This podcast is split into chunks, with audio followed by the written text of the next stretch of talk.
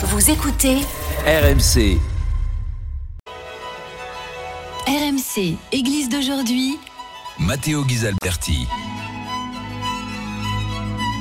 Bonsoir, bienvenue dans l'église d'aujourd'hui, l'émission religieuse que le diocèse de Monaco propose tous les samedis soirs sur RMC.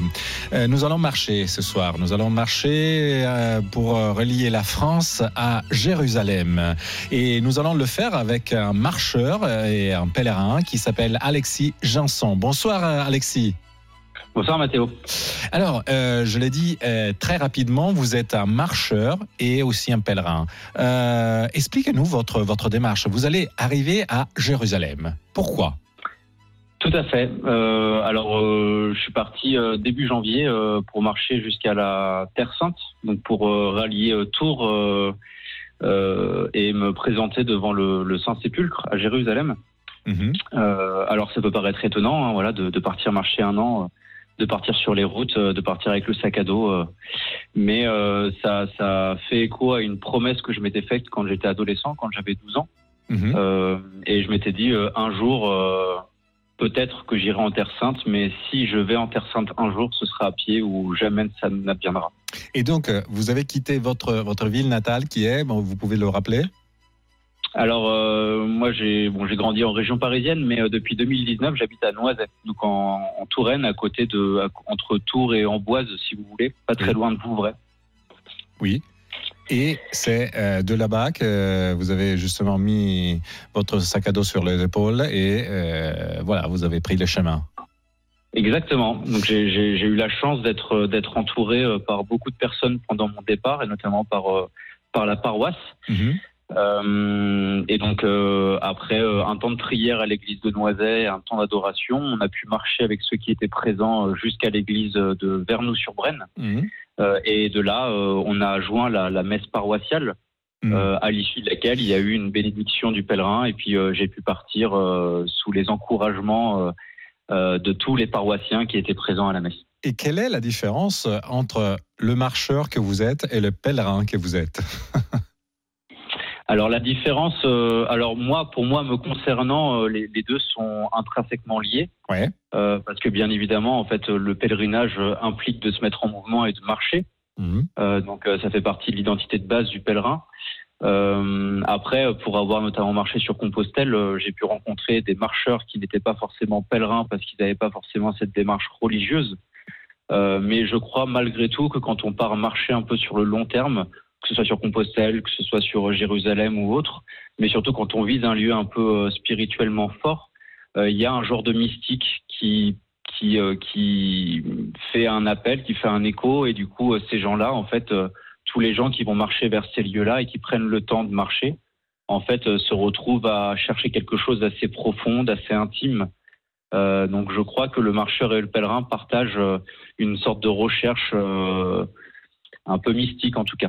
Et euh, vous avez aussi des personnes qui, qui vous suivent d'ailleurs sur les réseaux sociaux parce que je rappelle que vous avez un compte sur Instagram qui s'appelle un euh, marcheur lambda. Vous me corrigez si je me trompe. Un marcheur lambda. Et euh, est-ce que quelqu'un vous confie aussi des, des intentions de prière, par exemple? Alors, euh, via les réseaux sociaux, oui, j'ai j'ai eu quelques, j'ai eu quelques personnes qui m'ont confié des intentions de prière. Euh, il y en a eu également le, le jour de mon départ où les gens qui étaient là justement ont pu écrire sur des papiers euh, des intentions de prière qu'ils pouvaient avoir, ou même euh, des, des- des amis qui me les ont confiés en amont. Mhm. Euh, et de la même manière, vous parliez d'Instagram. J'ai également mis en place un site internet qui a la même dénomination, donc c'est www.unmarcheurlambda.com.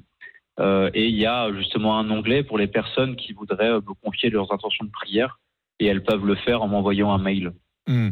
Et donc, vous, comment ça se passe? Vous les déposez dans les églises que vous rencontrez sur votre chemin ou vous les amenez toutes à, à Jérusalem quand vous, vous serez arrivé? Non, je les, Naturellement, c'est une démarche spirituelle. Jérusalem. Hmm. Je les, euh, si vous voulez, moi, je les, je les, euh, chaque jour sur la route, euh, je, je récite le chapelet. Mhm. Et je, je prie aussi euh, sur la route et du coup chaque jour je, prends une des intentions de prière qui m'a été confiée et puis je la mets je la mets au, au cœur au cœur de ma prière pour que justement le, le, le Seigneur puisse pourvoir euh, aux gens qui m'ont confié euh, ce qu'ils voulaient bien me confier et parfois des choses euh, qui sont qui sont assez intimes ou en tout cas qui sont qui sont des, des vraies suppliques vers Dieu. et l'objectif, je les ai mis dans une pochette étanche pour pas qu'elles prennent l'eau. Si jamais je me retrouve dans des orages, Elles sont protégées. elles sont protégées et j'irai les déposer physiquement au Saint-Sépulcre à Jérusalem. Oui, donc euh, il y a effectivement une démarche, on l'explique un peu à, à, nos auditeurs, il y a une démarche spirituelle qui, est, qui, qui, qui Mhm. tout le monde peut faire euh, en demandant par exemple à un ami de prier pour, pour euh, lui, euh, pour ses intentions, euh, et, mais aussi donner vraiment physiquement un, un bout de papier, euh, euh, le déposer par exemple quand on passe dans un sanctuaire, euh, ou justement quand il y a des pèlerins qui, vont les amener, qui vont amener cette, euh, ces, ces, ces intentions de prière euh, au- sur le lieu du, du pèlerinage. Euh, parlons justement du, du parcours. À, pour faire un peu de grandes étapes, euh, vous passez par quel chemin? Alors, euh, en fait, on peut diviser mon, mon pèlerinage jusqu'à Jérusalem en deux grandes parties. Mhm. Euh, la première partie euh, est ce qu'on appelle le chemin de Saint-Martin. Donc, en fait, Saint-Martin de Tours, qui, à son époque, est né dans l'Empire romain en Pannonie, qui est du coup la Hongrie actuelle, à Zlombateli. Euh, et donc, du coup, euh, euh, quand il était, avant d'être évêque à Tours, en fait, il a pu, Saint-Hilaire, qui était l'évêque duquel il dépendait, l'a autorisé à faire la route jusqu'en Hongrie pour aller baptiser sa mère. Oui. Donc, en fait, moi, la, la première portion de, de mon pèlerinage, euh, c'est justement de, de joindre Tours, du coup, jusqu'à Zlombateli, en Hongrie. Mhm. Une fois que je serai arrivé euh, vous, à vous Zlombateli, passez par la Suisse, le- alors, du coup, je sais oui. pas. Alors, de fait, je descends, une- je descends la France. Euh, alors, notamment, je vais, je vais, les grandes étapes sont- Lyon, sont Vichy, euh, Montluçon, euh, euh, Albertville. Et en fait, après, je passe en Italie. Très beau pays. Euh, euh, exactement, ouais, que je connais euh, un peu plus au sud, mais du coup, le, le nord va être aussi une découverte. Euh, donc, euh, je vais passer, euh, si vous voulez, euh, en gros, faut tracer une sorte de ligne droite euh, entre la France et la Slovénie en passant par l'Italie. Donc, en fait, je vais passer par Milan, euh, je vais passer par euh, Vérone, par Venise. Oui. Euh, ensuite, je vais traverser la Slovénie Mhm. euh, pour ensuite arriver euh, en Hongrie. Justement. Euh, sachant que Zlombateli a une centaine de kilomètres de la frontière euh, entre la Slovénie et la Hongrie. Euh, Donc, là, ce sera la première la portion de première portion. Et la deuxième, c'est celle qui vous amènera vraiment à Jérusalem, j'imagine. Exactement. Exactement. Donc après, de la Hongrie, en fait, je vais récupérer euh, un chemin de pèlerinage euh, qui s'est voulu comme étant un chemin de paix, qui s'appelle la Jérusalem Way. Euh, D'ailleurs, pour ceux qui sont un peu sur les réseaux sociaux, il y a un, religieux qui s'appelle Petit Frère Brice, qui lui aussi la suit en ce moment. Et en fait, cette, Jérusalem Way, elle a été imaginée par des Autrichiens au début des années 2000-2010. Et en fait, euh, de la Hongrie, après, elle redescend. Donc, elle passe par la Serbie, par le Kosovo, par la Macédoine, par la Grèce, par la Turquie. Normalement, elle passe par la Syrie également, mais le fait est que la Syrie, euh, en l'état actuel des Non. choses, n'est pas traversable. Exactement. Euh, donc, ça veut dire que moi, je vais prendre un bateau depuis la Turquie pour aller à Chypre. Mhm. Euh, et une fois à Chypre, euh, je verrai ce qu'il est possible de faire, parce que bien évidemment, je suis totalement conscient de la situation un peu complexe qu'il y a aux alentours de la Terre Sainte. Donc, euh, première possibilité qui serait l'idéal pour moi, ce serait de, de rejoindre après Amman en Jordanie et dérouler la Jordanie pour arriver en Israël. Mhm. Euh, si cette possibilité-là est pas possible, j'étudierai la possibilité de passer par l'Égypte, mais peut-être que ce sera pas possible non plus. Et à ce moment-là, il faudra peut-être que je prenne un bateau depuis Chypre jusqu'à Haïfa, par exemple, pour pouvoir dérouler le reste des kilomètres euh, Et jusqu'à Jérusalem. on vous a pas demandé si vous n'avez pas peur pour des questions de sécurité. Justement, vous allez passer des pays. qui- hum, je ne dirais pas que j'ai peur, mais j'ai des appréhensions. Hmm. Euh, parce que le, en fait le, le, le- le chemin est quand même jalonné de, de- de- d'endroits euh, non pas périlleux mais en tout cas euh, qui peuvent poser question. Euh, Il y a d'abord la Serbie et le Kosovo où il commence à y avoir des tensions depuis euh, depuis quelques temps. Enfin c'est des résurgences euh, entre guillemets. Euh, et ensuite euh, va y avoir euh, bon, peut-être un peu la Turquie. Moi j'ai des proches qui sont assez inquiets du fait que je traverse la Turquie. Hmm. Euh, moi, je le suis un petit peu moins, mais c'est vraiment un, un endroit où il va y avoir des grandes zones désertiques. Donc, euh, s'il y a un souci, bien évidemment que euh, voilà, euh, ce sera compliqué de- de- d'appeler à l'aide. Moi, ce qui me fait particulièrement peur, si on peut dire, en Turquie, c'est notamment les, les énormes chiens qui gardent les troupeaux Oui. et qui sont juste des monstres et qui peuvent se battre contre des ours. Donc, en fait, s'ils sentent que je représente un danger et qu'ils me courent dessus, en fait, bon bah, ils peuvent m'arracher, ils peuvent m'arracher un mollet en éternuant. Et, quelqu'un, et quelqu'un vous, en tout cas, vous suivra.